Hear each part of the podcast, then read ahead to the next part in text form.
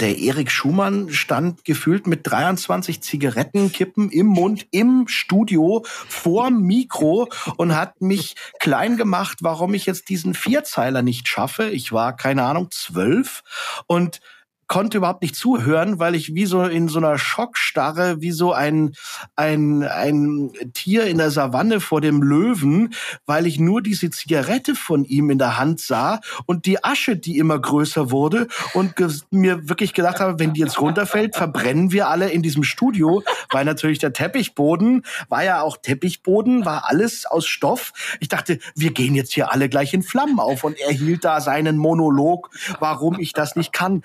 Ähm, ähm, das hat geprägt. Schenken wir noch eine. Kleiner Alarm mal vorne dran. Kleiner Klacker. Eine ganz runde noch. Vorne war ein Geräusch. Noch ein bisschen unsauber. Rhythmisch ein bisschen schneller.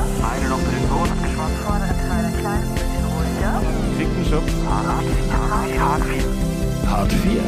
Der Synchronsprecher-Podcast mit Bene Gutjahr und Bell. Bitte H4, aber weich rein. Danke. So, jetzt bin ich parat. Entschuldigung. Dominik ist da, yay! Hello. Auf der Wiesentoilette oder äh, bei Ja. dir zu Hause? Nein, Wiesentoilette ist immer die sauberste und beste. Dominik, was hast du da für ein Nippelboard? Was ist das? Du kannst hier ständig irgendwelche Töne zuspielen oder, oder irgendwelche Filter drüber legen? Das ist äh, ein, ein Mod, ein Voice-Mod heißt's, glaube ich. Ich mache jetzt keine Werbung. Und das ist, funktioniert super. Und wir haben das in verschiedenen Interviews schon benutzt, weil das ja immer ein bisschen schwierig ist, live was zuzuspielen. Und ähm, mit den verschiedenen Mikros ähm, funktioniert das super. Ich hatte letztens eine, eine riesen Baustelle vor der Tür und ich habe diese ganzen Geräusche nicht rausbekommen. Und dann habe ich das Ding angeschmissen und dann eliminiert der äh, den ganzen Hintergrund. Und das ist natürlich super. Cool. Wir können auch Töne zuspielen, wirst du heute sehen. Mach noch mal irgendwas. Was für eine Klospülung haben wir gerade gehabt? Genau, also ich gehe jetzt kurz ähm, ins Zelt. Ihr hört mich später, macht das Interview und äh, wir treffen uns auf ein Bier. Servus, Christi. Noch zwei Maß für die Australier davon und, und zwei, zwei Hände. Danke. Wa- Was? 13,80 Euro kostet die Mast dieses Mal? Das ist ja ganz schön teuer, du. Ist nicht dein 13,80 Ernst. Euro. Ach komm. Krass, oder? da muss das Sackerl Gold mitbringen. Ja, aber wirklich. Total. Gehst du auf die Wiesen? Ähm, ja, ich werde es mir jetzt nicht entgehen lassen. Vor allem für die Kids müssen wir dann wahrscheinlich Montag in der Früh um 9 Uhr hin, um noch einigermaßen ohne Peitsche durchzukommen. Ja. Ähm, aber die haben jetzt äh, so viel gelitten in den letzten zwei Jahren, die, die müssen jetzt auch mal wieder was sehen. Ja, definitiv. Und wir sind ja froh, dass du es heute geschafft hast. Äh, Du hast ja jetzt gerade eben noch Studio gehabt. Äh, Darfst du uns wahrscheinlich nicht verraten, was du gerade gemacht hast, oder? Ich denke, da ist Sony in diesem Fall relativ gechillt.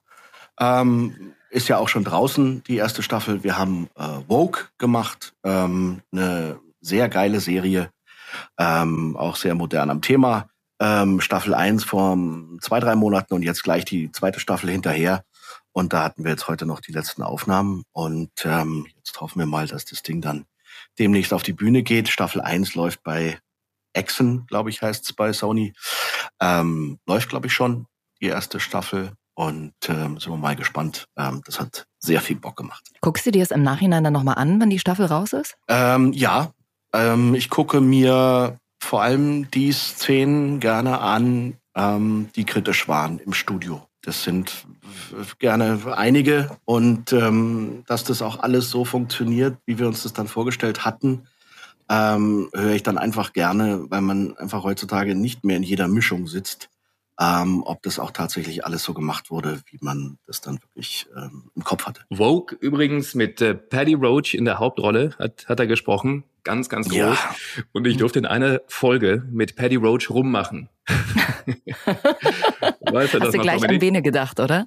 Das Ich war weiß nicht. es ist eine super. Ja, alle Szenen sind Wahnsinn, aber das war schon extrem lustig und die, die haben einfach gute Ideen. Die gehen her in der Serie und nehmen dieses äh, so kontroverse Thema Schwarz, Weiß, Grün, Gelb und äh, stellen das einfach auf den Kopf, dass man einfach so drüber nachdenken kann oder muss ähm, und das Ganze einfach ein bisschen lockerer zu sehen, denn ähm, mit, mit Lust, Spaß und ähm, Kopf an die Sache ranzugehen, ohne sich zu verkopfen, ähm, ist, denke ich, doch immer die beste Lösung, ähm, gerade was den Humor angeht. Und dann kriegt es einfach so eine Leichtigkeit, wo man dann auch in der Diskussion einfach ein bisschen lockerer drüber reden kann. Dominik, du hast jetzt gerade von Szenen gesprochen, die vielleicht ein bisschen komplizierter sind, die man sich im Nachhinein nochmal anschaut. Hast du da gerade ein Beispiel im Kopf? Textlich haben wir halt oft äh, Themen bei solchen Serien, die sehr komplex sind. Eine der schwierigsten Serien, die ich in den letzten zehn Jahren bestimmt gemacht habe.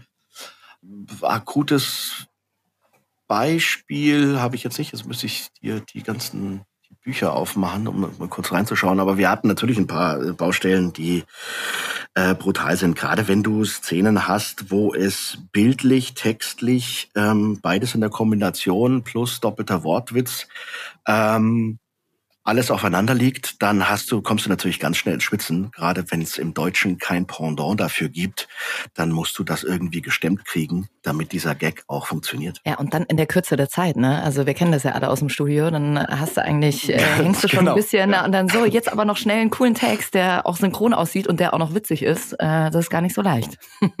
Ganz genau, ja. Und das ist auch jetzt in diesem Fall bei dieser Serie immer ein Thema, gerade was den Text angeht. Wir haben das zu zweit geschrieben und ähm, wir haben mittlerweile ist auch mein Kollege so unglaublich gut geworden, ähm, dass er auch einfach gelernt hat, diese diese sehr schwierigen äh, Texte, gerade wenn es, wenn es ähm, bei der Diskussion um, um, um, um, um Weiß-Schwarz geht, ähm, da einfach authentisch rüberzukommen. Und es ist einfach schwierig. Und da hat einfach auch Simon Pierce, spricht die Hauptrolle, einen, einen Monster-Job gemacht. Und der steht halt auch einfach nicht da und ist sich selber im Weg, sondern der, der weiß, worum es geht, der, der, der ist genau in diesem Thema drin Mhm. und äh, hat jeden Tag auch mit seinen Stücken, die er auf der Bühne spielt, damit zu tun und ähm, schreckt halt vor nichts zurück, auch mal was zu testen. Und das ist einfach nicht gut. Super Sprecher und total guter Comedian. Also ich habe sein Programm auch schon ein paar Mal gesehen und der ist wirklich richtig lustig. Ich muss ihn mir jetzt ganz dringend anschauen, weil das, was Ja. er da wieder abgeliefert hat, das war großes Kino. Freunde, ihr habt's gemerkt, bei mir fliegt ein Hubschrauber vorbei. Hört ihr den? Warte mal, ich muss mir mein, Vielleicht muss war das auch Dominik, ja, der, Ja, der den sein. Ne? Hubschrauber- Bei mir ist äh, die, die, die, die S8 ist gerade am Start. Ah ja. Dominik, noch nicht einsteigen, wir brauchen dich noch ein bisschen. S8, Flughafen, zurückbleiben bitte. Weg ist er mit dem 9-Euro-Ticket. Ihr habt's gemerkt? Stimmt, genau. Na klar. Funktioniert das schon? Klar, Ja, ja, klar funktioniert. seit Anfang Bin schon Juni. gefahren. Schon am Start. Okay. Mhm. Ihr habt's gemerkt, Dominik kann alles. Führt Regie, schreibt Bücher, ist Sprecher und damit wir dich besser kennenlernen, kommt jetzt der weltberühmte Hart 4 Steckbrief. Dominik, bitte mal. Ja, äh, warte. Der wird jetzt durchgereicht, ja. Einmal, einmal bitte vorlesen. Einmal bitte vorlesen. So. I, du, ne, falscher Brief, Moment. Hier. Finanzamt, München. Warte, Oh. ich habe ihn irgendwo, habe ich hier. Ich heiße Dominik Auer und habe eine der bekanntesten Stimmen des Landes. Jeder von euch hat wahrscheinlich schon mal eine Folge der Sitcom Eine schrecklich nette Familie gesehen. Wahrscheinlich war ich damals öfter im Synchronstudio als in der Schule, denn Bud Bundy hat mich jahrelang begleitet. Viele Anime-Fans kennen mich auch als Inuyasha und viele Kids als Disneys Herkules.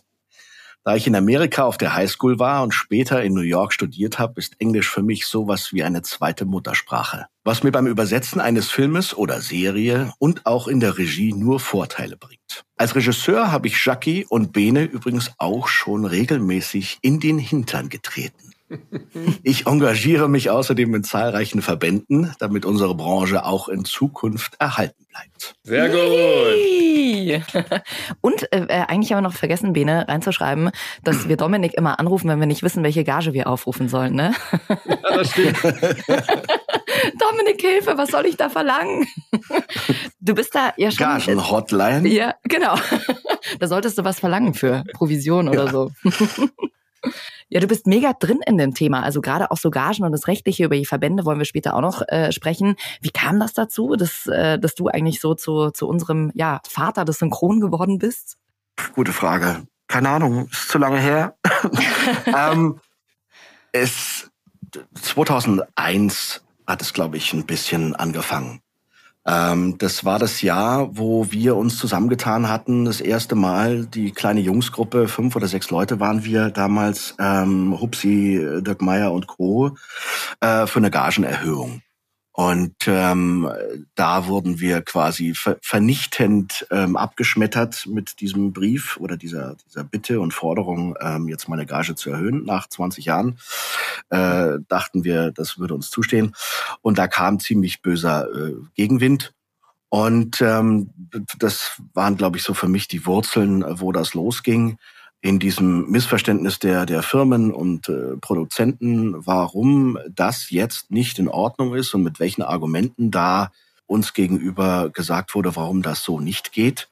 Und ähm, da hat das angefangen und dann über die Jahre immer wieder was dazugelernt, ähm, da sich besser aufzustellen und breiter aufzustellen. Und ähm, man kann nur gut argumentieren, wenn man in dieser Materie wirklich eintaucht. Und es ist ein breites, tiefes Spektrum. Da muss man einiges wissen und es ist äh, sehr leidig. Da hat man wahrscheinlich mit 100 Jahren noch nicht ausgelernt. Aber es ist auch sehr interessant und spannend, was äh, rechte technisch womit verknüpft ist. Es ist ähm, eine buchhalterische Seite unseres Berufes, die nicht jeder gerne mag, was ich total nachvollziehen kann. Allerdings hilft Wir es sind ja alle tagtäglich. Ja, genau. Es Naja. hilft allerdings wirklich tagtäglich. Wenn man weiß, wovon man redet, kann man diese Gagendiskussion sehr schnell beenden. Ähm, nicht immer positiv, aber ähm, für mich ist es über die Jahre einfach am allerwichtigsten geworden. Ich möchte mir noch schön ins Gesicht schauen können in der Früh. Und ähm, das Rückgrat ist für mich eines der wichtigsten in dieser Branche. Das ist, ähm, sehen manche anders. Und ich möchte gut schlafen. Und ähm, ich kann im Stehen einschlafen. Also von daher bin ich äh, sehr zufrieden. Jetzt bist du aber natürlich auch ein total etablierter Sprecher. Was sagst du zu den jungen Sprechern oder den Sprechern, die frisch angefangen haben? Wir hatten ja jetzt auch kürzlich erst eine Gagenerhöhung. Ähm, da sagen natürlich manche, oh, ich bin ja noch nicht so lange dabei und ich weiß nicht, ich habe Angst. Und dann gibt's natürlich auch manchmal Druck, dass gesagt wird, nee, also für die Gage können wir dich nicht mehr engagieren. Welchen Tipp äh, würdest du den Sprechern mitgeben, die noch nicht so lange dabei sind? Ich würde jedem Anfänger ähm, empfehlen, trotzdem bei der normalen Gage einzusteigen. Ähm, das sehen wir auch bei den Kindern, ähm, wo auch immer diese Kindergagen rumgeflogen sind. Aus zweierlei Gründen. Erstens, weil in der Sekunde, wo du das professionell betreiben willst, ist da eine, diese mm, erste Gage einfach auch wichtig. Es ist kein Unterschied in einem Studio für mich, wenn jemand anfängt und er kann ja auch nur anfangen, wenn so die Grundbasics wirklich da sind und dann sitzt das auch in der Regel. Und warum soll der eine andere Gage kriegen als ein Kind, als ein Erwachsener oder als ein Vollprofi, die sowieso andere Gagen haben? Und der zweite schöne Nebeneffekt, es schützt auch die ganzen etablierten Sprecher mit normalen Preisen nicht durch Anfänger ersetzt zu werden, hauptsächlich wegen des Preises. Und das gibt so eine gewisse Stabilität ähm, in diese Preisstrukturen. Alles das, was wir vor fünf oder zehn Jahren eben noch nicht hatten, wo eben unangenehme Leute wie ähm, meine Wenigkeit dann damals ähm, einfach ausgetauscht wurden. Und das ist dann heute einfach nicht mehr so leicht. Das würde ich als Tipp geben, Mhm. ähm, jedem Anfänger, ähm, auch wenn er nur ein Jahr dabei ist, aber wenn er schon ein paar Termine hat, ähm, eine ganz normale Gage aufzurufen. Dominik, dann gehen wir mal an die Anfänge deiner eigenen Karriere. Wie kam der kleine Dominik aus dem beschaulichen München oder wo, wo bist du? München oder irgendwie Umgebung? Neuhausen, jawohl. München, Neuhausen. Neuhausen. Wie kommt der Dominik ins Synchronstudio? Der Dominik war neun, neun, neuneinhalb. Hast und du nicht so einen ähm, Stimmverzerrer, dass du klingst wie damals? du willst. Der Dominik. ein bisschen, bisschen zu jung, aber ich kann mich älter machen. Ich war neun oder neuneinhalb. Ähm, dann äh, war ich nicht so gut in der Schule. Wir hatten einen sehr dubios schrecklichen äh, Rektor und habe mich in der Grundschule nicht wohlgefühlt. Ähm, und ähm, ich glaube, meine Mama hat da ein bisschen versucht, so einen Ersatz zu finden, privat äh, irgendwie da seine Luft rauszulassen. Ich habe äh, sehr viel Tennis gespielt früher und irgendwie brauchte ich damals auch so eine Art, weiß ich nicht, vielleicht äh, Papa-Figur, weil Papa ähm, und Mama sich relativ früh haben scheiden lassen. Und ähm, die Mama war ähm, sehr gut befreundet mit der Gerti Schmidt. Die hat 100 Jahre lang die Lach und Schieß geleitet ähm, im Hintergrund. Finanzen und Buchungen und Co. Und ähm, da waren wir eben dadurch natürlich dann relativ oft bei den diversen ähm, Abenden äh, von, was weiß ich, äh, Renate Küster, Sibylle Nikolai, mit der wir immer im Urlaub waren, Bruno Jonas ähm, und Co. Und äh, die Gerti hatte eine gute Freundin, die Frau Lore Eberhardt in der Bavaria. Kennen wir alle noch? Kennen wir alle noch, genau. Ja, ja, und natürlich. dann kam das Jahr 84 oder 85, ähm, wo es zu wenig Kinder gab, da diese ganzen tschechischen ähm, ähm, wunderbaren Märchenfilme nach Deutschland schwappten. Und da kamen natürlich überall äh, von Kopf bis Fuß Kinder vor. Also haben sie alle händeringend gesucht. Und ähm, dann hat die Gerti mit der Lore telefoniert und gesagt, komm, den schmeißen wir jetzt da mal hin und probieren das mal aus. Und dann bin ich da hingetuckert in die Bavaria und hab mal in so einem äh, Kuore, hieß dieser äh, Nachkriegsfilm, in der Schneeballschlacht im Innenkin, was war das, Schulinnenhof, Schneeballschlacht, habe ich da mitgebrüllt. Und äh, das war sehr lustig, hat Spaß gemacht. Und drei Wochen später hatte ich die erste Hauptrolle von äh, Die Kinder vom Mühlental mit der Sabine Bohlmann. Und so ging das Ganze los. Sabine Bohlmann hatten wir ja auch schon bei uns. Also wenn ihr die Folge noch nicht gehört habt, dann äh, hört da gern mal rein. Äh, war recht, recht am Anfang bei uns. Lisa Simpson, genau. Und Lore Richtig. Eberhardt, jahrelang dann auch Aufnahmeleitung für Reich und Schön gemacht. Nur mal so fürs Protokoll. Dominik, eine schrecklich nette Familie. Ja, Ich bin durchgedreht, ich bin ja ein bisschen jünger als du und, und ich konnte es aber gar nicht erwarten, nach Hause zu kommen von der Schule und dann wieder schrecklich nette Familie gucken. Also es war der Knaller. Jetzt hören wir mal rein. Dominik Auer als Bud Ui. Bundy und eine schöne Folge als Grandmaster B, also Ja. Rapper. Bitteschön. Das ist meine vorläufige Budepuppe. Danke, dass du meine Bücher trägst. Das ist nur, damit du deinen Abzugsfinger frei hast, Mischmeister B. Es heißt Großmeister B. Und ich habe keine Kanone mehr. Habe ich dir meine Narbe gezeigt? Du, es läuft mir kalt den Rücken runter, wenn du so redest.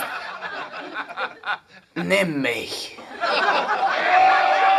Vorher, tu's einmal für mich, B. Zeig mir deinen Rap. Na gut. Er kommt von den Straßen, dort ist alles Fleisch. Ein Schuss in der Nacht, totales Gekreisch. Kein Freund zu sehen, denn er wird untergehen. Pennt auf der Straße der Sonne zum Fraße. Da heulen Sirenen, doch mich kriegen die nie. Ein einsames Leben für Großmeister B. Ja, ein einsames Leben für Großmeister B. Und jetzt kannst du mich nehmen. Danke. Oh, sieh dir das an. Mein kleiner Bart kriegt seinen ersten Kurs. Sehr geil. Ich hab's geliebt. Wirklich. Was hast du für Gefühle, wenn du daran zurückdenkst, an die ich Zeit? kann mich an diesen Rap erinnern. Jetzt, Echt? wo ich den höre. Ja, Alter, das war eine Ewigkeitsaufnahme. oh. Weil du äh, wenig Rhythmusgefühl hattest. Ja. Ähm, nee, äh, die Texte waren super, das war alles gut geschrieben, aber ich glaube, das war einer meiner ersten Sprachgesangstakes überhaupt. Und das war einfach, diesen Text da drauf zu kriegen auf, auf diesen, auf diesen sehr, im Original sehr gut gerappten ähm, Melody-Ton. Das war einfach gut. Und ähm, ja, man ist ja auch dann in einem Alter, wo das alles dann auf einen einprasselt. Gerade dieses, dieser Mittelteil, da kann ich mich jetzt original dran erinnern. Das ist geil. Ja, das war eine überragende Zeit. Also ich habe da, ich weiß nicht, wie viele Jahre wir das gemacht haben. Ich glaube acht oder neun.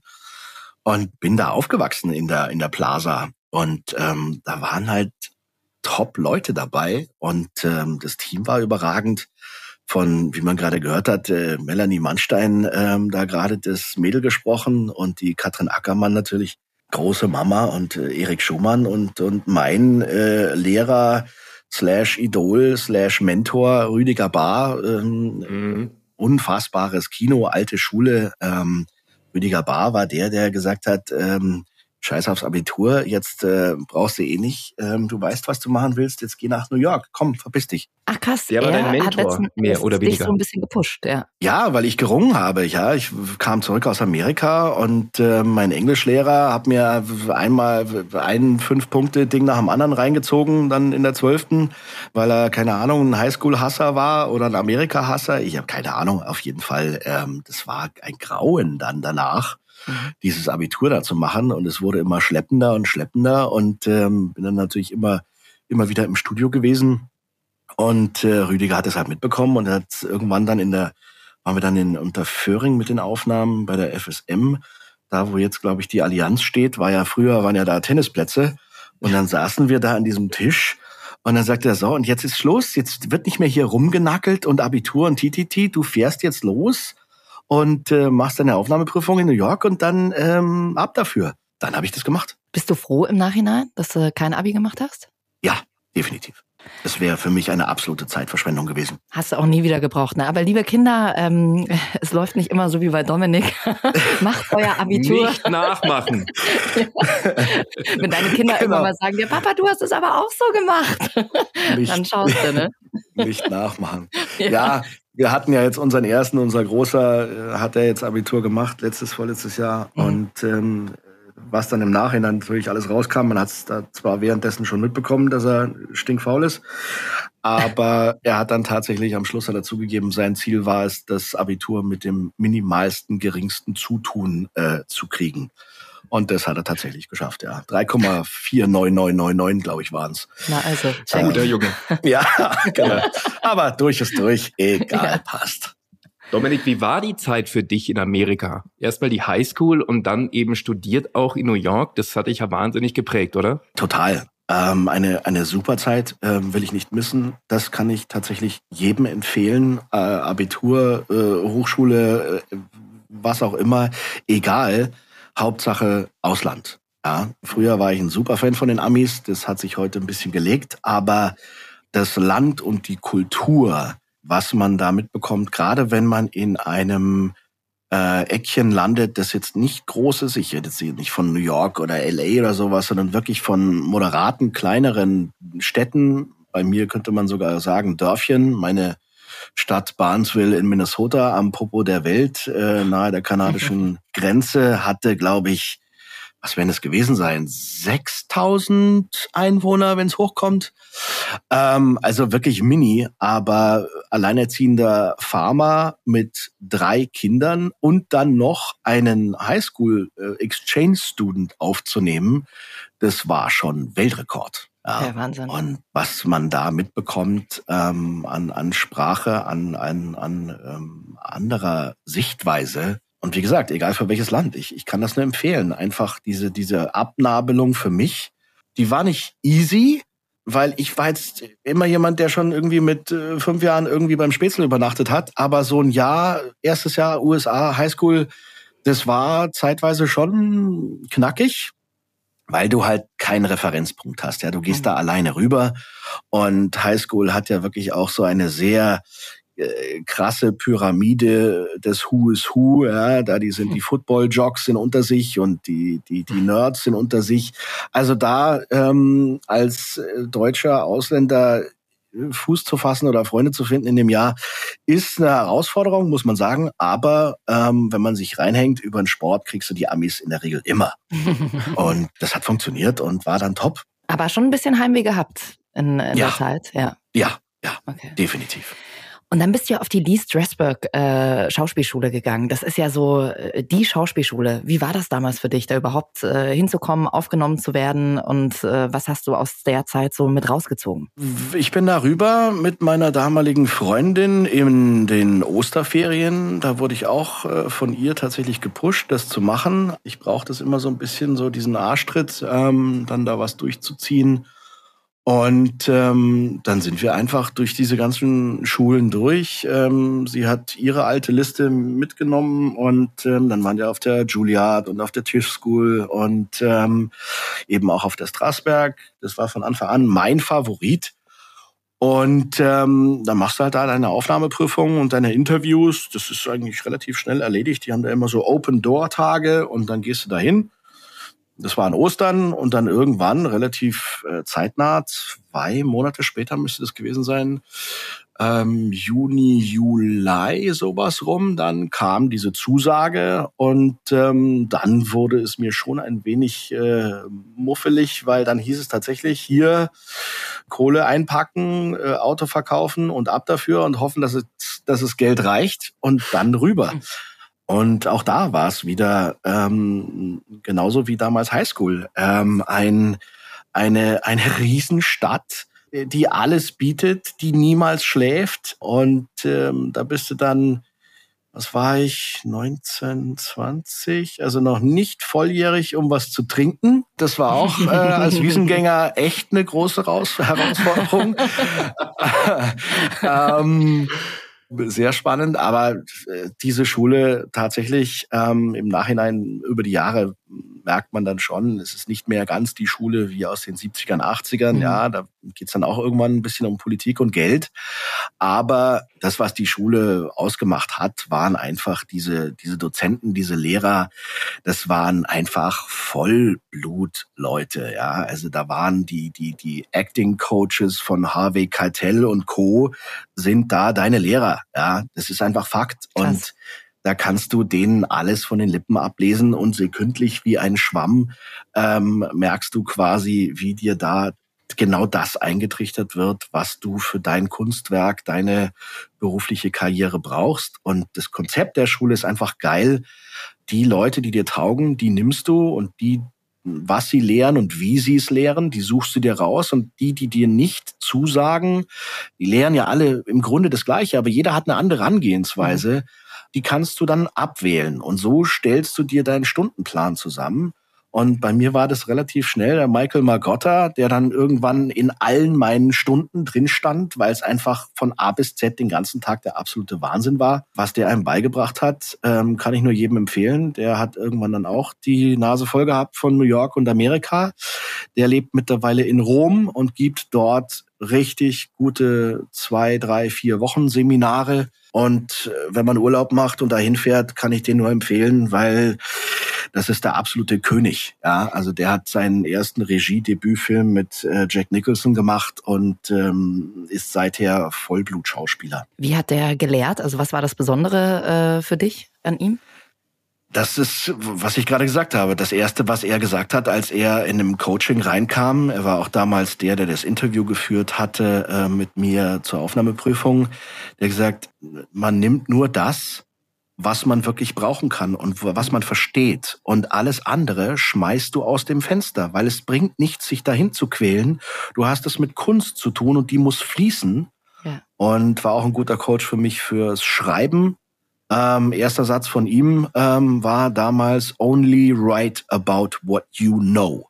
Und da gab es auch diverse Bücher drüber, die ich verschlungen habe. Und das ist einfach zutreffend, ja. Und ähm, da kann man jetzt sagen, ja, wie willst denn du äh, ein Buch schreiben oder oder eine Geschichte schreiben, wenn du einen Science-Fiction-Film machst? Da kannst du ja gar nicht gewesen sein, weil man war ja noch nicht im Raumschiff.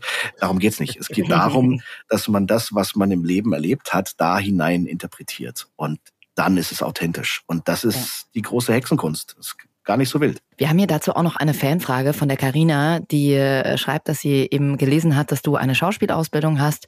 Ähm, sie würde selber gern in die Sprecherrichtung gehen. Wie wichtig ist es, eine Schauspielausbildung zu haben? Früher hätte ich gesagt, ja, hm, kann man schon so machen, muss nicht sein. Ähm, heute sage ich, ohne stehst du dir einfach nur selber im Weg. Ja, es gibt äh, sehr viele Schauspieler, die da reinwachsen äh, vor der Kamera, weil die Eltern Schauspieler sind oder, oder Kameraleute. Und da ist es, glaube ich, nicht so wild, weil die schon so eine Schauspielausbildung quasi schon äh, als Kind ähm, gefuttert bekommen, alleine mit äh, den Leuten, mit denen die Eltern dann sich treffen, umgehen, privat unterwegs sind. Da wirst du schon gefüttert mit der Kunst. Also das ist eine Schule für sich. Und wenn man jetzt älter ist und wirklich sich selbst aktiv dafür entscheidet, dann hast du einfach einen großen Nachteil allen anderen gegenüber, weil das einfach der Standard ist. Wenn du zu einem Casting gehst und gehst gegen jemanden in diesem Casting, der so eine Schauspielausbildung gemacht hat, dann sinken halt deine Chancen, außer du bist ein Überstar-Talent äh, als Synchronsprecher in diesem Beispiel, dann werden deine Prozente, diese Rolle zu bekommen, ich sag mal, um mindestens 70 Prozent sinken. Und das ist die Antwort. Also ich kann das nur jedem empfehlen. Und jeder, der einen Job an sich, eine, einen Jobweg einschlagen möchte, sollte sein Werkzeug am besten können, am, äh, so dass du unter den Top 100 bist. Es ist kein Hexenwerk, dass in Deutschland der Durchschnittsschauspieler äh, laut statistischen Bundesamt, bla bla bla, keine Ahnung, verdient der Schauspieler 24 bis 28.000 Euro im Jahr. Hm. Das ist der durchschnittliche deutsche Schauspieler. Wenn du aus diesem Randgeschehen raus willst, solltest du alles daran tun, dein Werkzeug so zu können, dass du am Ende die Stradivari bist, von der ähm, ähm, Ole immer, äh, Ole sage ich schon, ähm, der, wer, wer hat dieses Beispiel immer genannt? Ähm, mit der Stradivari. Das war der Odle, glaube ich, gell? Odle. Der Jan. Ah, Jan okay. Odle. Genau. Ja, richtig. Stimmt. Genau. Und das passt auch genau zu diesem Satz mit den mit den Händen noch ganz kurz. Wenn immer einer sagt, äh, oh ja, du, ähm, ich habe so eine tolle Stimme, wurde mir immer gesagt, ich will jetzt Sprecher werden. Das ist eine, to eine tolle Stimme ist schön, aber das ist halt ein Teil von Tausenden. Zu welchem Chirurgen möchtest du gehen, wenn du eine Herz-OP brauchst? Zu dem mit den schönsten Händen oder zu dem, der das seit 40 Jahren macht? Ich würde mich ganz spontan für Variante 2 entscheiden. Dominik, ich äh, schlag den Bogen nochmal zurück zur schrecklich netten Familie, zu Sitcom. Also ich glaube, in den 90ern diese Sitcoms, die gingen durch die Decke ohne Ende. Ich glaube, dass viele Eigentumswohnungen von Sprechern durch Sitcoms finanziert wurden, oder? In Ja, der Zeit. So das viel, wie es da gab. kann man unterschreiben. Ja. Was war das für dich für die Arbeit? Also ist das für dich ähm, gleichwertig mit Serien, die wir heute machen, oder ist das eine ganz andere Nummer gewesen? Ich konnte damit früher gar nichts anfangen. Diese Lachschleifen gingen mir immer brutal auf den Zeiger. Ich habe das nicht verstanden. Im Nachhinein kann ich sagen, ich war dafür einfach zu jung. Als wir das gemacht haben, als wir anfingen, da war ich zehn. Und dann irgendwann mit, mit 14, 15 habe ich es verstanden. Und dann fand ich es auch lustig und habe auch andere ähm, Sitcoms geguckt. Äh, Schrecklich nette nicht, da war ich zu nah dran. Aber dann habe ich diesen, diese, diesen, diese Art Humor verstanden und ich kann das dann auch, konnte es dann nachvollziehen, jetzt noch mehr, wie, wie gut Sitcom ist und, und was das beinhaltet. Und ähm, kommt da nicht von ungefähr, dass eine der erfolgreichsten Serien aller Zeiten ist Friends. Und Friends ist auch nichts anderes als eine Sitcom. Mhm. Das war für mich eine der größten Serien aller Zeiten. Ja, also das ist, was die da gagmäßig aufs Papier geschrieben haben, das war unfassbar. Das war äh, Königsklasse, Champions League, alles zusammen, was du da reinschmeißen kannst. Großes Kino. Von daher deine Frage, ja, kann sich mit allem anderem äh, definitiv messen. Es sind einfach verschiedene oder unterschiedliche Arten der Herangehensweise und der, der Sto des Storytelling. Aber so ein, ein schrecklich nette Familie, wenn du jetzt mal die Zeit außen vor lässt, was war in oder hip, kann sich sicherlich messen von der Qualität mit ähm, sowas wie Herr der Ringe oder, oder Game of Thrones. Mhm. Ähm, hands down, ohne Probleme. Was äh, sagst du dazu, dass sich manche Schauspieler ja auch äh, so ein bisschen davon distanziert haben, weil sie sagen, ja, jetzt im Nachhinein ist ganz schön frauenfeindlich gewesen, was wir da gemacht haben. Was sagst du dazu? Das ist immer so ein kontroverses Thema. ähm, ich ähm, bin da überhaupt nicht der Meinung, ja, äh, das ist so, das war so. Wir leben in einer anderen Zeit. Ja, ähm, es muss oder soll heutzutage auf alles Rücksicht genommen werden. Ich bin da nicht so ganz zu Hause, weil ich sage, wenn man als Kabarettist, als Comedian oder wir generell unter uns als Menschen, wenn wir unseren Humor verlieren, dann verlieren wir einen großen Teil unserer Menschlichkeit, denn das macht uns aus. Und wenn wir nicht mit Leichtigkeit über Probleme reden können, weil wir auf Handy und Handy-Innen achten müssen, ähm, dann leidet erstens unsere Sprache drunter und zweitens ähm, verlieren wir das, was uns ausmacht, nämlich die Lockerheit. Und wir sind ein Land nach wie vor, sollten wir dieses Bestreben haben, der Dichter und Denker. Und das wird dadurch gerne vergessen und ignoriert. Und mit dem Dichten ist es eh schon nicht mehr so wahnsinnig am Start. Und mit dem Denken gucken wir uns unseren mhm. Bundestag an. Ja, also das ist schon äh, so grenzwertig. Ja, ich glaube, äh, du hast recht. Also wenn es dann verkrampft wird, ne, dann bringt es überhaupt nichts mehr, weil dann findet einfach keine Kommunikation mehr statt. Ja, wenn ich vorher zehnmal drüber nachdenken muss, warte mal, wie muss ich denjenigen jetzt bezeichnen, dann hast du letzten Endes ja schon verloren. Ne? Das ist genau der Punkt. Und in jeder Diskussion, die die hitziger wird, wie brichst du da das Eis? Das geht in, in 99 Prozent der Fälle immer am besten mit Humor, weil dann der andere von seinen Mauern runtersteigen kann, lockerer wird und wieder das Engagement und den Dialog sucht. Aber das geht nicht über Verbissenheit. Ist die Birne der Birne, das Birne oder die Birne? Hm. I don't give a shit. Es ist mir wurscht, was die Birne ist. Die ist da, also Ende Gelände. Lass uns die Birne essen, weil sie schmeckt gut. Lass sie uns teilen super. Schön. Ich sehe dich schon mit deinem Nippelboard bei deiner Frau stehen, ja, und jedes Mal irgendwelche Töne abspielen, wenn ihr gerade irgendwelche Diskussionen habt. Schön mit Humor runterholen. Hey Schatz, wir sind doch gerade auf der Wiesen. Lass noch eine Maus trinken. Ja, passiert ja. immer wieder. Sehr gut. Dominik, einen haben wir noch. Hör mal, wer der hämmert. Da habe ich den Brad gesprochen. Irgendwann mm. wurde ich, äh, ich war noch nicht im Stimmbruch, war dann zu jung und du hast ihn dann übernommen. Da haben wir ja. auch noch eine schöne Szene, unter anderem mit Dagmar Dempe mit dabei, Fritz von Hardenberg, ah, den wir hören als Tim Allen. Hören wir rein. Wie fühlst du dich?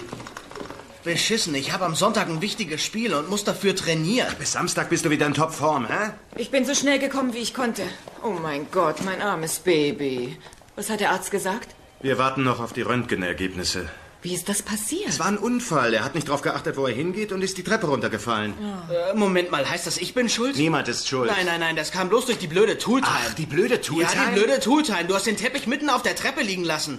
Aber er hätte nicht mehr dagelegen, wenn du oben gewartet hättest, dass wir die Szene fertig hey, drehen. Es bringt nichts, sich gegenseitig zu beschuldigen. Aber er hat angefangen. Hab ich nicht. Hat er doch. Hab ich nicht. Hat er doch. Hab ich nicht. Hat er doch. Nein, Leute, nein, nein. Leute, hört gefälligst auf. Tolle Kollegen, wirklich. KollegInnen, Entschuldigung. Wie waren kann man, kann man mal. Ja, Wahnsinn. Wie, wie waren die Aufnahmen damals für dich? Wie, wie gesagt, also Plaza ist für mich außen vor, weil es war, es war Family, das war zu Hause, das war mein zweites Wohnzimmer, so wie für einen äh, Bäcker Wimbledon.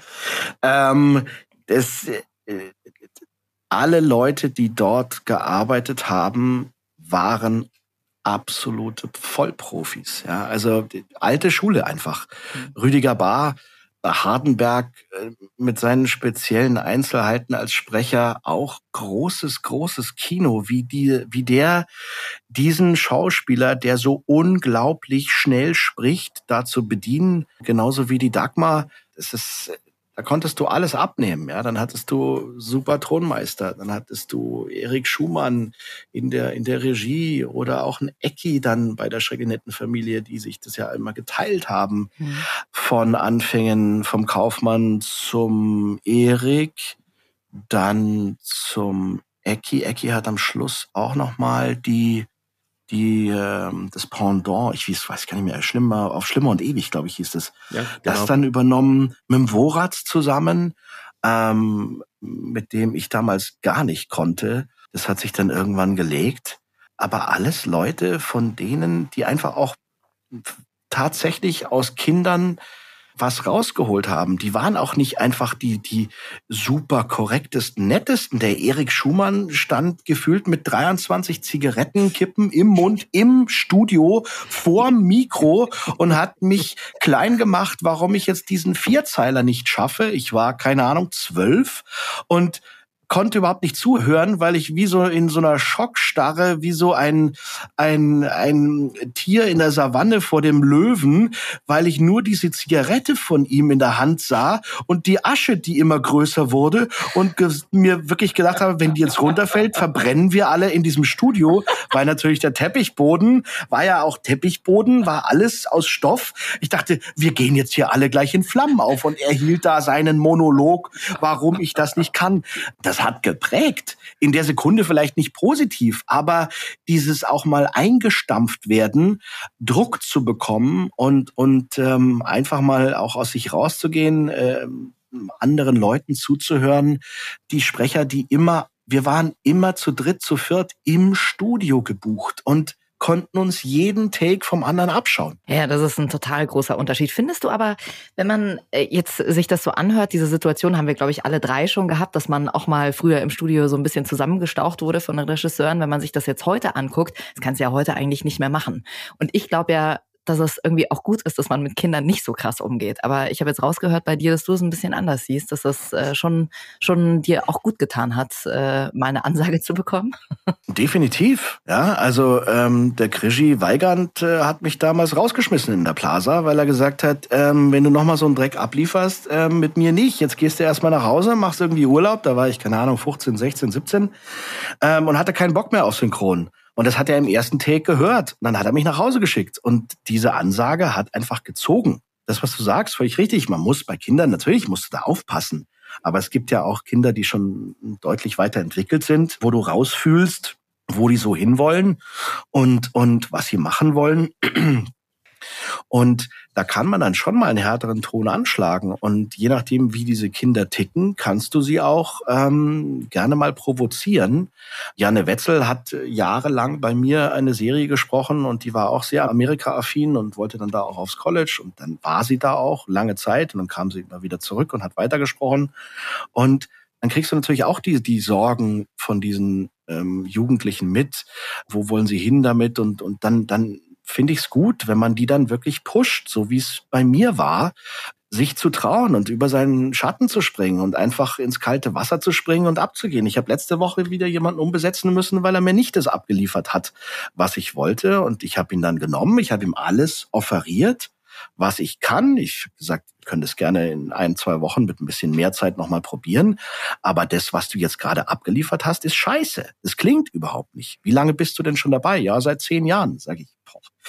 Wo warst mhm. du denn bei welchem Regisseur? Welche Kollegen haben denn da geschlafen? Welche Regiekollegen dich da nicht in, in die richtige Richtung zu beuteln? Du hast eine tolle Stimme, du, du, du bist technisch, bist du schon gut dabei, aber das ist alles luftleerer Raum. Das ist, klingt aufgesagt. I'm sorry. Und für was habt ihr euch dann entschieden? Nehmt ihr es jetzt nochmal auf oder wurde er umbesetzt? Ich, er wurde umbesetzt. Ich habe ihm das offeriert. Er hat es nicht angenommen. Er wollte das nicht haben. Er wollte es nicht hören und hat gesagt, nee, nee, er hat, das, er hat Ausbildung gemacht und er kann das alles. Und ähm, das ist dann okay, wenn man es nicht nimmt. Das passt schon. Dominik, wir müssen auch die kritischen Töne ansprechen in diesem mhm. Podcast, denn ich habe, äh, Gott sei Dank gibt's Wikipedia, ich habe da gelesen, Dominik Auer hat den Ingo Berger in Marienhof gespielt. Oh Gott. Was war das denn? Das war ein Ausrutscher, glaube ich. Ich muss da in einer Trunkenheitsphase gewesen sein. Aber es, es war eine schöne Erfahrung. Ähm, ich wollte einfach mal gucken, ähm, wie das läuft, was da so Sache ist. Das waren zweimal vier Wochen, glaube ich, beim Marienhof. Ja, das war nett, weil meiner war so ein Pseudo-Militärfritze, der von niemandem beachtet wird und äh, wollte unbedingt Aufmerksamkeit. Heute sagt man so ein kleines, so ein kleiner ADHS-Fritze. Ist da in seiner Militärklamotte dann immer rumgelaufen und hat eine von diesen Hauptrollen dann immer geärgert und gezwiebelt in dieser Pseudo-Kaserne, wenn ich es jetzt noch richtig im Kopf habe. Ja, das war, war lustig, ähm, war laut, war frech, das Team war echt gut. Texte waren natürlich, ja, mei, das ist halt Marienhof und Sitcom, ja, das ist kein, keine super Geschichte. Es ist halt das äh, Fast Food der heutigen Medien oder damaligen Medien gewesen. Aber es, das war lustig, hat Spaß gemacht und war eine Erfahrung und ähm, als solche wurde es dann auch abgelegt. War dann da der Moment da, dass du gesagt hast, äh, ich mache jetzt nur noch Synchron oder ist der schon vorher da gewesen? Und das war einfach nur so ein Ding, ich mache das jetzt mal hier. In Deutschland etwas zu drehen, ähm, war für mich nie sonderlich ähm, lobens- oder lohnenswert. Ähm, das war mir klar, deswegen wollte ich eigentlich in Amerika bleiben, aber mir ging die Kohle aus und für eine Green Card hatte es irgendwie nicht gereicht. Ähm, und deswegen auch synchron dabei geblieben, weil dann kann man wenigstens diese Filme bearbeiten. Der deutsche Dreh ist für mich seit 20 Jahren tot. Ja, und es geht bis zu Tatort. Wenn ich einen Tatort sehe, dann kriege ich das graue Kotzen. Die, die, die, die Farben, mit denen gedreht wird, sind nicht existent. Der, der Sound, den, wo, aus dem wir leben, den wir atmen, aus dem Synchron, der wird einfach komplett ignoriert. Da gibt's keine Hintergrundgeräusche, äh, es gibt keine Sounds, es gibt keine, keine Farbuntermalung. Dies ist immer dieser deutsche Schnitt, Gegenschnitt. Ich weiß nicht, wo das passiert ist. Nach der Zeit Heinz Erhardt, wo es wirklich noch top deutsche Filme und deutsche Erzählungen gab, auch sowas wie Sissy. Das sind einfach das sind einfach Filme gewesen oder Serien. Das war einfach der Wahnsinn. Und irgendwann haben sich die Deutschen verloren. So ein bisschen wie die Tschechen, die immer keine äh, Story gescheit erzählen können, immer nur ihre Märchen. Aber die Tschechen, die hauen dir ein, ein Kinobild auf die Leinwand. Da fällst du einfach rückwärts um. Das ist einfach Wahnsinn. Und die Deutschen haben halt leider gar nichts. Weder ein schönes Bild noch einen schönen Text. Und ich sag seit Jahren, bitte macht's halt einfach wie die Amerikaner. Geht her, synchronisiert bzw. spielt das in Englisch. Australien, Argentinien, wo auch immer, macht den Tatort da und synchronisiert ihn dann auf Deutsch. Das können wir gut genug. Dann könnt ihr das für eine andere Gage verkaufen bzw. anders äh, kalkulieren. Und dann könnt ihr auch mal einen Tatort raushauen, der halt einfach mal jetzt 10 Millionen gekostet hat und dann kann man das auch wieder reinspielen. Aber das, was da gezeigt wird, durch Till, ähm, ähm, unseren guten Was? Kollegen, wie heißt Till der? Schweiger. Till Schweiger. Till Schweiger, genau. Till Schweiger ähm, das Herz. Ist äh, äh, wirklich nicht meine Lieblingsvariante eines Schauspielers, aber was der tatsächlich kann, ist produzieren und Regie führen und wahrscheinlich einer der besten in Deutschland. Und der hat da mal ein bisschen neuen Wind reingebracht in den Tatort, weil das konntest du vorher nicht anschauen. Das, das als Cineast, da fehlt mir alles. Das reicht noch nicht mal für einen FHU-Pseudo-Abschlussfilm, dieser Tatort, der da heute gezeigt hat. Sorry, aber das ist, wirklich ein, das ist ein Witz.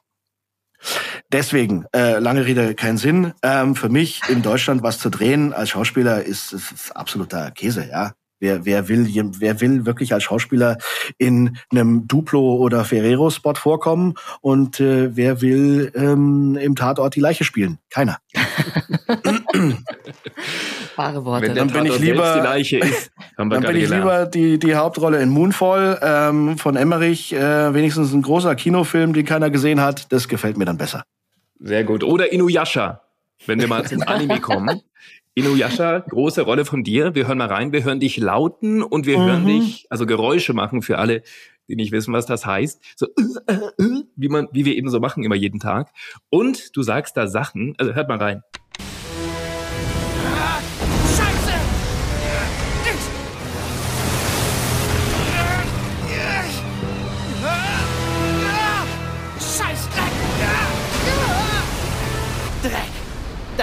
So lang. Ich werde sie alle auf einmal mit meinem Bakuryu-Haar vernichten. Ja. Tot. Sag mal, Scheißdreck und Dreck. Und ma- macht ihr das immer da? das ist ja verrückt. Ja, da ging's äh, schon immer zur Sache. Also in den Ami Animes, die, die schrecken da vor relativ wenig zurück. Ähm, je kurioser die Geschichte, desto härter ist da, da auch der Tobak. Gibt's auch, ich weiß jetzt nicht proz- prozentual wie viel, aber es, einige Animes sind äh, FSK 18 und plus und aufwärts.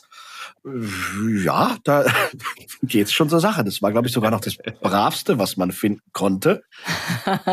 Gut gemacht, Bene. Vielen Dank. Und ich finde immer diese Laute, ist ja oft so, wenn wir da nur zehn Takes hintereinander oder eine halbe Stunde lang immer so einen Kampf haben und immer machen, äh, ah, ja, und so, dass dann immer irgendwann einer sagt, Leute, andere sitzen gerade im Office und arbeiten sich gerade wirklich mit richtiger Arbeit die Finger wund und wir verdienen hier Geld, indem wir und so machen, ne? Schon verrückt. Ja, ähm, auch da kann ich nur sagen, auch das ist eine Kunst. Das klingt jetzt wahnsinnig blöd und kann man schwer nachvollziehen, wenn man jetzt nicht in dieser Branche ist. Aber ein Anfänger oder jemand, der dessen nicht so mächtig ist, ähm, der macht drei Takes und fällt dann vom Stuhl, ähm, weil er hyperventiliert, äh, beziehungsweise keine Luft mehr bekommt ähm, und fällt dann vielleicht ins, ins, äh, ins Koma. Das ist Atemtechnik, was wiederum Schauspielschule ist, was wiederum heißt, es kann nicht jeder. Und somit ist es ähm, ein Job, der eine ganz klare äh, Berechtigung, Daseinsberechtigung hat. Und Rhythmus, ne? Wenn man den Laut immer woanders macht, als da, wo er im Original vorgesehen ist, dann ist auch irgendwann schwierig. Richtig.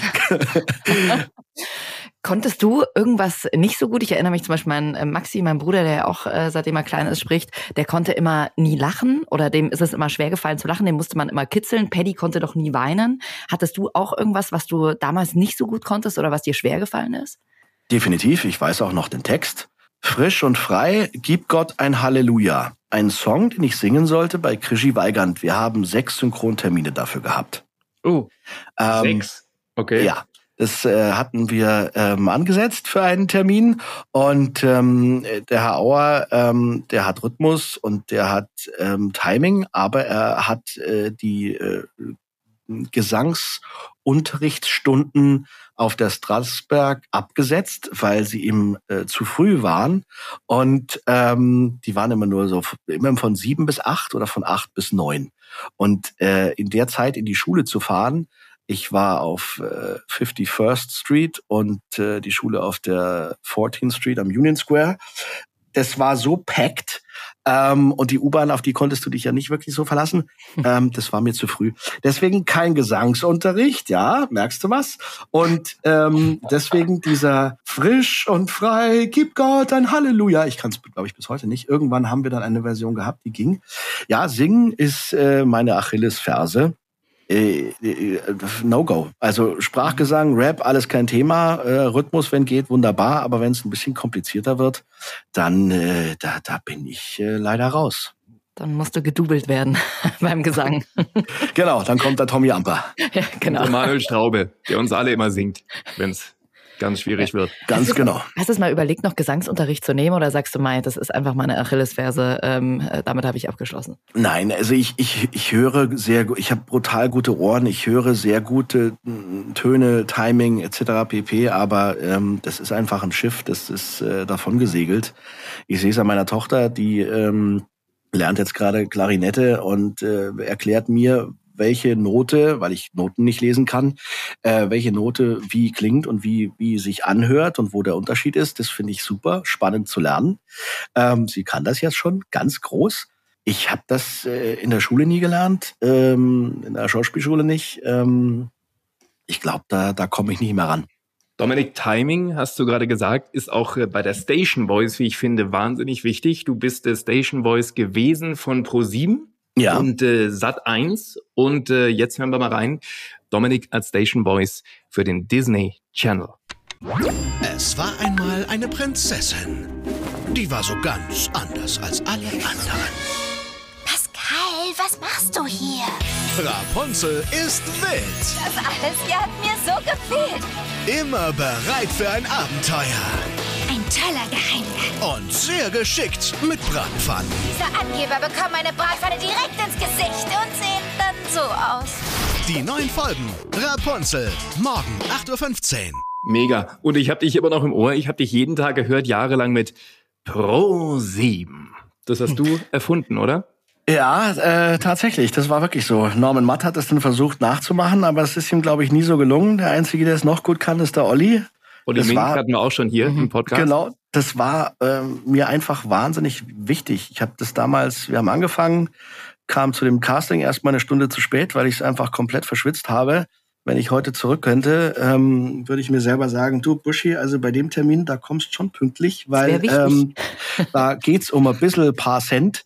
Ich hatte das einfach überhaupt nicht auf dem Schirm. Und ich glaube, das ist auch das gewesen, was mich bei diesem Casting einfach ähm, rausstechen hat lassen, weil da waren ja bestimmt, weiß nicht, 20, 30, 40 Leute da.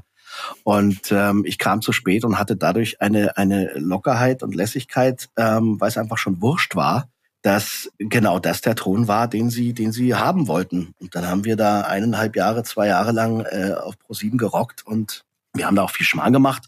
Aber das meiste, was wir da abgeliefert haben, das war äh, Trailer und, und, und werbetechnisch schon wirklich ganz großes Kino, auch mit diesem hervorragenden Tonmeister, dem Stefan ähm, Lindner. Äh, genial, genial, was der da gemacht hat. Wie traurig warst du, als du es dann irgendwann nicht mehr warst? Traurig, weiß ich nicht. Ich war ein bisschen sauer, weil sie mich äh, politisch gekickt haben. Und ähm, das war einfach sehr uncool. Ja, also die hatten äh, meinen Vertrag ähm, verlängert. Der geht immer über eineinhalb Jahre und der erste Vertrag nach eineinhalb Jahren war gerade durch. Ich habe gerade den neuen unterschrieben. Das war im September und im Oktober sagen sie, jetzt kannst du zu Hause bleiben. Und das war's. Oh. Also da gab's nicht irgendwie Danke oder einen Grund oder irgendwas, sondern einfach nur, so, danke, jetzt schleich dich und ähm, hatte interne Gründe. Äh, es war nicht die feine englische, wie man das sowas machen sollte. Ja, dann hast du plötzlich das Gefühl, du bist halt nur eine Nummer. Ne? Eigentlich arbeitest du zwei Jahre als Team zusammen und äh, plötzlich heißt du, er brauchst nicht mehr kommen. Das ist schon, äh, schon nicht so cool. Ja, es ist, es ist schade. Und ähm, da lernt man dann auch einfach wirklich, was für politische Hintergründe das hat. Ich habe das alles erst im Nachhinein erfahren. Ich habe zu Beginn habe ich mich mit dem Pro7-Chef zusammengesetzt und ihm gesagt, ähm, wie ich mir das vorstelle. Und ähm, weil er auch gefragt hatte, wie, wie willst du das machen, wie willst du das anlegen, was, was, was kannst du repräsentieren? Ich habe ihm gesagt, das und das sind meine Genres, die kann ich top bedienen, da kenne ich mich aus wie kein anderer. Ähm, aber so diese dicken Olli Mink super Blockbuster-Trailer, ähm, dafür habe ich die Stimme nicht. Das kann ich nicht authentisch rüberbringen. Mhm. Und dann hieß es, hey, kein Problem, dann machen wir genau das. Das macht der Olli Mink, wunderbar. Das Marketing wollte mich aber von Anfang an nicht. Das habe ich dann irgendwann erfahren. Und die haben dann angefangen, um mich loszuwerden, äh, mir einen und anderen und dann immer wieder mehr Blockbuster-Trailer hinzukriegen, um argumentieren zu können, guckt mal, wie, wie schlecht das klingt. Das ist ja eine Katastrophe, das kannte er ja gar nicht. Und das war dann am Schluss auch die Entscheidung, mich dann gehen zu lassen. Traurig, dass man es dann so machen muss. Ne? Also da würde man sich wünschen, hey, äh, dann lass einfach ein ehrliches Gespräch führen, wenn ihr jemand anderen haben wollt, aber das dann so einem unterzujubeln, ist irgendwie nicht so cool. Genau der Punkt. Darum ging's ja. Ich, ich wäre der Erste gewesen, der gesagt hat, ich nehme meinen Hut, ihr wollt jetzt hier Trailer, dicke Blockbuster-Dinger machen. Das ist nicht meins. Das, da, da verbiege ich mich auch nicht. Dann sucht euch gerne jemand anderen, überhaupt kein Thema. Genauso wie du sagst, ja. Richtig. Ich glaube, das ist auch das, was man über die Jahre lernt, dann auch irgendwann zu sagen, äh, ich weiß, das kann ich einfach nicht, ja. Und das werde ich auch nicht können, weil es meine Stimme nicht hergibt. Also ich glaube, am Anfang oder so was bei mir zumindest, genau. am Anfang sagst ja. du noch, ja, ja, und das mache ich und du merkst aber, du fühlst dich überhaupt nicht wohl oder du kriegst es überhaupt nicht so hin, äh, wie der Kunde das am Ende haben will. Und dann auch einfach zu sagen, das ist einfach nicht in meiner Bandbreite drin. Es geht einfach nicht. Ja, und das genau das über die Jahre merkt man ja dann auch. Man trifft sich ja immer zweimal im Leben. ähm, ich bin jetzt wieder bei denen unterwegs mit Pro 7 Fun und äh, da haben wir das alles geklärt und das ist wunderbar und ähm, das läuft auch und da haben sie wirklich auch kompetente Redakteure am Start und die wissen, was sie mir da zutrauen können. Das läuft jetzt auf einer ganz anderen Ebene, weil man einfach offen kommuniziert und das, ähm, da bin ich sehr dankbar und es läuft super. Dominik, wir haben noch eine schöne Rolle von dir rausgesucht. Warte mal vom Hobbit Gell? Ja. Oh ja, natürlich. Der Evans. Evans. Der Kollege Evans. Da hören wir doch. Jackie, Jackie, drück das Nippelboard. Dir ist nichts geblieben, außer deinem Tod. Wein, sieh zu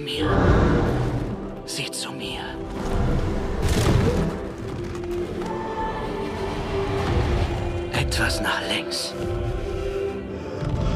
Gut so.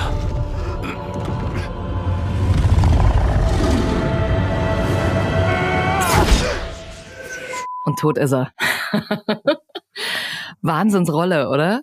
Ja, das war richtig schön. Ich weiß bis heute nicht, wie sie da drauf gekommen sind, mich da drauf zu besetzen, weil ich da ja auch ein bisschen bisschen zu, zu weich drauf bin. Ähm, ich habe zwar was sehr Kratziges und kann da auch tief gehen, aber so tief ähm, habe ich mich, glaube ich, noch nie gestellt als bei dem. Weil wenn der im Original seinen Mund aufmacht, der Evans, das ist ja, ist ja brutal, was ja. der für eine Röhre hat. Und ähm, war geil, ähm, war keine Riesenrolle, aber auch die ein oder andere Herausforderung, gerade mit den Atmern und dann auch mit der damaligen Cutterin Anna Bracker, äh, großes Kino Mhm. mit äh, einem, Mhm. einem oder zwei Takes, äh, Atmer on-off-Konter, 38 Mal, da weißt du, wo du deinen Job gelernt hast. Und ähm, einem Gedicht oder Chanson, das er dann da äh, zugute gibt. Das waren drei oder vier Vierzeiler, glaube ich, und die waren richtig schwer, weil es genau wie das Buch sein musste, wie die deutsche Übersetzung und dann mit Redakteur und siebenmal nachprüfen. Das war hart, aber es ist äh, sehr geil geworden. Manche, die jetzt nicht drin sind im Synchron, sagen, äh, was hat er da ger- gerade gesagt? Anatma, on, off, Konter? Vielleicht kannst du das nochmal erklären für alle, die nicht ganz mitgekommen sind. Äh, sehr gerne. Also die Cutter, äh, die wir im Studio haben, äh, ein wesentlicher, wichtiger Bestandteil des Teams, ähm, die sind das Auge des Ganzen, die gucken, wie synchron ist das Ganze. Und dann gibt's da ähm, auch bei denen, bei Cuttern, einfach äh, Super-Experten, die einfach schon seit 100 Jahren dabei sind. Und da kannst du dich nicht einfach als Sprecher irgendwie durchmogeln. Und wenn der Schauspieler Konter on-off eben gut zu sehen ist und im Bild zu sehen ist, dann ist es bei uns das On. Wenn er nur von hinten oder so zu sehen ist, dass gerade der Mund nicht zu sehen ist, dann ist das das Konter. Und dann gibt's das Off, den Ofen, wo der Schauspieler eben nicht zu sehen ist. Und darauf achten die Cutter und CutterInnen sehr genau. Und ähm, die Anna ist äh, eine von den Spezialisten äh, gewesen. Ich glaube, sie Cutterin macht sie jetzt nicht mehr, soweit ich weiß. Keine Ahnung. Schon Glaube nicht gesehen. glaube nicht. Er hat auch die ganzen Harry Potter Filme und so gemacht. Also macht die ganzen großen äh, Dinger hat sie gemacht. Genau. Und äh, hatte auch das Tablet dabei und wusste genau, in welchem Buch kommt welcher Satz vor und welcher Satz darf so gesagt werden und wie muss es alles ausgesprochen werden. Und das war äh, eine Kollegin, die ich würde mal sagen, bis zu Subframes runter genau geguckt hat. Also normales Frame, ein Frame kennt man, aber ein halbes Frame ist schon relativ wenig und ein Sub, Nano oder was es dann sonst noch für eine Beschreibung gibt, Viertel, Achtel Frame. Wenn du so genau sprechen musst, dann wird's wirklich anstrengend und ähm, Ich wollte gerade sagen, einen hat dann zum einem Schwitzen. auch Nerven gekostet, wenn du den Siebenteiler zum siebten Mal machst oder zum siebzehnten Mal und Anna sagt immer noch, nee, da, da, der eine atmet zwischendurch, den brauche ich anders. Du denkst dir, meine Güte. Das, Der muss früher. Genau, da kommt dann die Technik, ähm, die wir heute haben, Mhm. kommt dann in, in den Clash mit der Handwerkskunst eines Cutters. Dominik, wenn du es dir aussuchen könntest, Hauptrolle in einem Blockbuster sprechen oder lieber den Blockbuster B. gleich selber machen? B, B. Also selber Regie führen, Buch schreiben und Regie führen. Äh, B. Warum? Die, ich finde immer die Herausforderung bei Buch und Regie ist größer und daran wachse ich mehr. Eine schöne Hauptrolle finde ich toll, aber man ist einfach im Team nicht so involviert, wenn man die Hauptrolle spricht ähm, und kriegt auch von dem Werk, wenn es ein gutes Werk ist, nicht so viel mit. Ähm, man hat ja schon Glück, wenn man den Film überhaupt vorher sehen darf, wenn man diese Hauptrolle spricht. Und dadurch, dass wir heutzutage meistens das alleinige Dasein fristen, habe ich auch die, die, die Kollegen nicht dabei, ähm, durch die das Ganze noch farblicher, schöner werden würde, wenn man es zusammen macht, zusammen im Studio steht. Finde ich Buch und Regie immer, immer die schönere Variante, weil du das Ganze drumherum mitkriegst, äh, stemmen darfst und das Team siehst, wie es an diesem Werk aufgeht äh, und mitfiebert oder eben nicht. Und wenn sie es nicht tun, dann ähm, bist du schuld als Regisseur und Autor. Was machst du dann? Dann äh, musst du es abgeben oder du musst dir was überlegen. Also ein Team, das nicht mitzieht, wo du einfach merkst, wenn du sensible Antennen hast, und die habe ich Gott sei Dank ähm, seit jungen Jahren, dann musst du da was ändern. Und das, da ist niemand anders schuld, sondern nur du. Das ist das, was die Regie ausmacht. Du bist für das komplette Team verantwortlich. Das ist ihr Wohlbefinden, ähm, die gute Laune, sowie als auch schwierige Szenen miteinander zu meistern und nicht ähm, alleine seinen Stiefel durchzufahren. Hast du ein Lieblingsprojekt? Mm, Mehrere. Also ich suche mir ja sowieso schon immer grundsätzlich Sachen raus, die ich auch wirklich machen will und nicht einfach nur um die Miete zu zahlen. Das ist mein großes Credo. Ähm, der Diktator war ganz groß für mich. Der lief, glaube ich, auch ganz gut. Ähm, erstens, weil wir hervorragend gearbeitet haben. Wir hatten hervorragende Bücher. ähm, hervorragenden Cast und der Druck, der von der FFS kam, der war, der war schon immens. Das hast du gemerkt. Ja, Paramount, großer Kunde, das ist große Erwartungshaltung, weltweiter gleicher Kinostart. Hm. Und Sascha Baron Cohen, ne? ja, und Genau. was ich da einfach geil fand und deswegen hätte ich gerne mehr mit Paramount gemacht, aber irgendwie hat sich's nie ergeben. Da kam original der Chef von Paramount kam dann her mit äh, Motorbike, kam er an mit Lederklamotte und hat sich hinten reingesetzt. Äh, Wirklich sehr unüblich für so eine Produktion. Da ist ja normalerweise so ein Riegel an Redakteuren dann hinten drin sitzen, wo jeder alles besser weiß. Und der kam da alleine an und hat einfach nur sich das mal angehört und dann war er eine Viertelstunde da und dann stand er irgendwann auf und gesagt, versteh schon, du weißt schon, was du machst. Alles gut, das Ding ist in deiner Hand. Und ging. Boah, und cool. schon flog der gesamte Druck der FFS aus dem Fenster. Das war, der hat uns machen lassen, wie wir wollten. Und es war so ein gechilltes Arbeiten, obwohl es so ein wichtiges Werk war. Und das hat uns diesen, diesen, diesen Erwartungsdruck so rausgenommen, dass, glaube ich, genau deshalb ähm, dieses Werk so geworden ist, wie es geworden ist. Und das ist großes Kino geworden. Ja, das ist einfach schön, wenn du dann wirklich diesem kreativen Fluss freien Lauf lassen kannst, ja, und nicht ständig im Nacken irgendwie hast, äh, jemanden hast, der irgendwie sagt, oh, das passt mir nicht und das passt mir nicht. Irgendwann wird's ja dann auch verkrampft. Und ich glaube, das ist äh, genau so ein Ding, wenn du einfach, ich meine, du weißt, was du tust, ja, dann äh, läuft das Ding einfach. Definitiv. Merke ich auch bei Phineas und Ferb und die ersten paar Staffeln, da Hast ja auch es Regie geführt, genau. immer noch von, von äh, Disney-Seite viel Texteinfluss und das dürfen wir nicht sagen und das ist zu viel und tatata. Und dann so nach ein paar Jahren wurden sie dann irgendwann endlich mal lockerer und in der Sekunde, wo, uns, wo sie uns haben Leine gegeben ähm, und machen lassen, ähm, ist das Ding qualitativ nochmal um, um einiges nach oben gegangen. Also diese letzten drei Staffeln oder vier waren es, glaube ich, sogar, ähm, das war für, für ein Kinderprogramm dieses Lustige, dieses Sorgenfreie, dieses Spaßige, diese schöne Musik und immer diesen Was haben wir draus gelernt Faktor nach so einer Folge, was kaum eine Serie heutzutage noch hat. Das ist für Kinder einfach genial gewesen. Also es ist eine ganz große Serie. Und ich würde gerne noch mal eine Lobhudelei loswerden. Das klingt jetzt so ein bisschen, bisschen. Äh, oh, oh. Na, keine Angst, keine Angst. Dominik Aber ich steigt finde- gleich in die S-Bahn ein, ja. Genau, jetzt wird gepiept. Da kommt wieder das Nippelboard. Nein, aber ich finde wirklich, und zwar ganz aufrichtig, und ich sage das nicht, weil du jetzt hier bist oder weil ich das sagen muss, aber ich finde Dominik, also ohne Namen zu nennen, aber du bist für mich unter den Top drei der besten Regisseure, mit denen ich je gearbeitet habe. Und immer wenn ich mit dir im Studio bin und sein darf, fühle ich mich unglaublich gut aufgehoben. Ich liebe es, mit dir zu arbeiten. Ich habe so viele geile Sachen schon machen dürfen mit dir in der Regie. Ganz verrückte Dinge von Drawn Together, diese verrückte MTV-Serie Mm. für TV und irgendwelche Fighter war ich und haben dann haben irgendwelche Leute irgendwie zusammengeprügelt und du hast mich immer so an die Hand genommen und so gut geführt. Ich kenne wenige Leute, die so sehr kapieren, was im Original passiert, was gewollt ist, die mir wirklich mit wenigen Sätzen und Worten sagen können, was du von mir erwartest. Ich weiß sofort nach einem Take, wenn ich ihn gemacht habe, was du von mir willst und versuche ihn dann umzusetzen. Es ist, es ist wirklich eine, eine Wohltat, mit dir zu arbeiten und äh, ich, die allermeisten, die ich kenne, haben genau dieses Gefühl. Schließe ich mich direkt an. Vielen, vielen Dank. Ähm, freut mich sehr zu hören. Schneiden wir raus natürlich, ne? Ja. Natürlich, bitte. Alles Piepsen Zensor. weg, ja. Ab Minute vier ist nur noch Pieper. Oh, wir waren noch drauf, ja. Hey,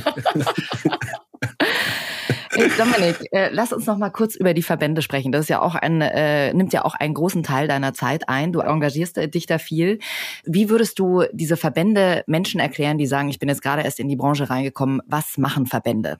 Für was setzt ihr euch gerade ein? Verbände sind im, im besten Falle ähm, für alles die Ansprechpartner, wo man nicht weiter weiß. Egal wie klein die Frage oder wie unwichtig die Frage erscheint, miteinander zu kommunizieren ist der Schlüssel. Und gerade auch, wie wir es vorhin ein paar Mal angesprochen haben, ähm, dieses autarke ähm, Arbeiten, ähm, das wir mittlerweile durch diese Xereien ähm, leider machen, nimmt uns einen Ganz kurz, groß Xerei bedeutet, wir werden alleine aufgenommen. Für alle, die das nicht wissen. Also wir sind nicht mehr zusammen im Studio, sondern nur noch ganz alleine. Richtig. Das heißt Xen. Genau, danke für die Erklärung. Ähm, sollte ich ja mal dazu sagen. Genau, also wir stehen alleine vor Mikro, nicht mehr zu zwei, zu dritt, zu vier, zu fünft. Ähm, war auch vor Corona schon so, ähm, aus Effektivitätsgründen.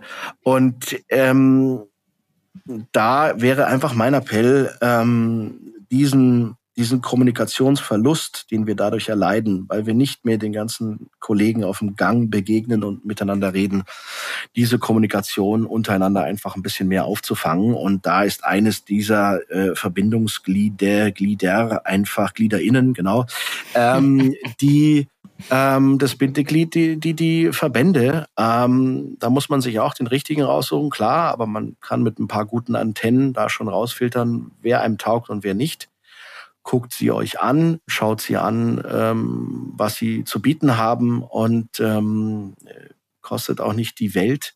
Aber das sind Experten, die seit vielen Jahrzehnten wissen, was sie tun in der Regel und versuchen, viele Themen anzuschneiden und auch zu bewerkstelligen. Wir haben schon einiges bewältigt, ähm, aber wir sind halt nun mal nicht Google und müssen auch mit unserem Geld haushalten.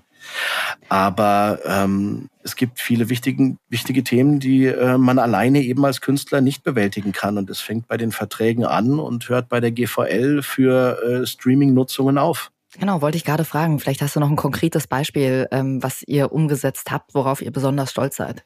Besonders stolz natürlich im ähm, ähm, Regie- und, und ähm, Autorenbereich einfach diese GVR-Gagen, gemeinschaftsrechtliche Vergütungen nennt sich das, die ähm, jetzt seit letztem Jahr äh, Geltung finden, die immer jedes Jahr automatisch steigen bis 2027 und die einem für beide Seiten, Produzenten wie, wie Künstler, ein, einen sehr soliden ähm, Gagenaufschwung generieren, wo man sich auch einfach mal äh, respektiert fühlt und, und äh, gewertschätzt ähm, anhand seiner Gage.